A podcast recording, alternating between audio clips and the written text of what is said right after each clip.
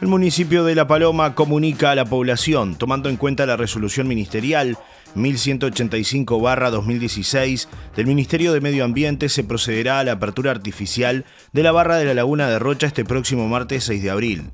El protocolo busca mantener la mayor naturalidad posible en el funcionamiento ecosistemático de la laguna, en base a estudios de la Universidad de la República, Intendencia y pobladores.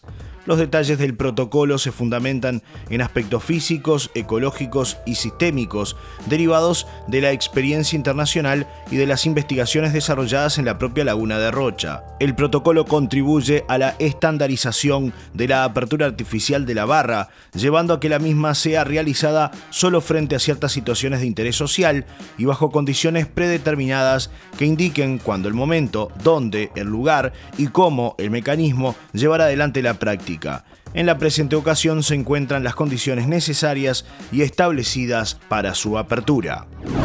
El rochense Juan Acosta continuará su carrera en Peñarol, pese a no haber sido incluido en la lista de buena fe para la Copa Sudamericana. Debido a varias negociaciones, Juan Acosta seguirá siendo jugador de Peñarol. En caso de que el Carbonero pase la primera fase del certamen, Acosta podrá jugar.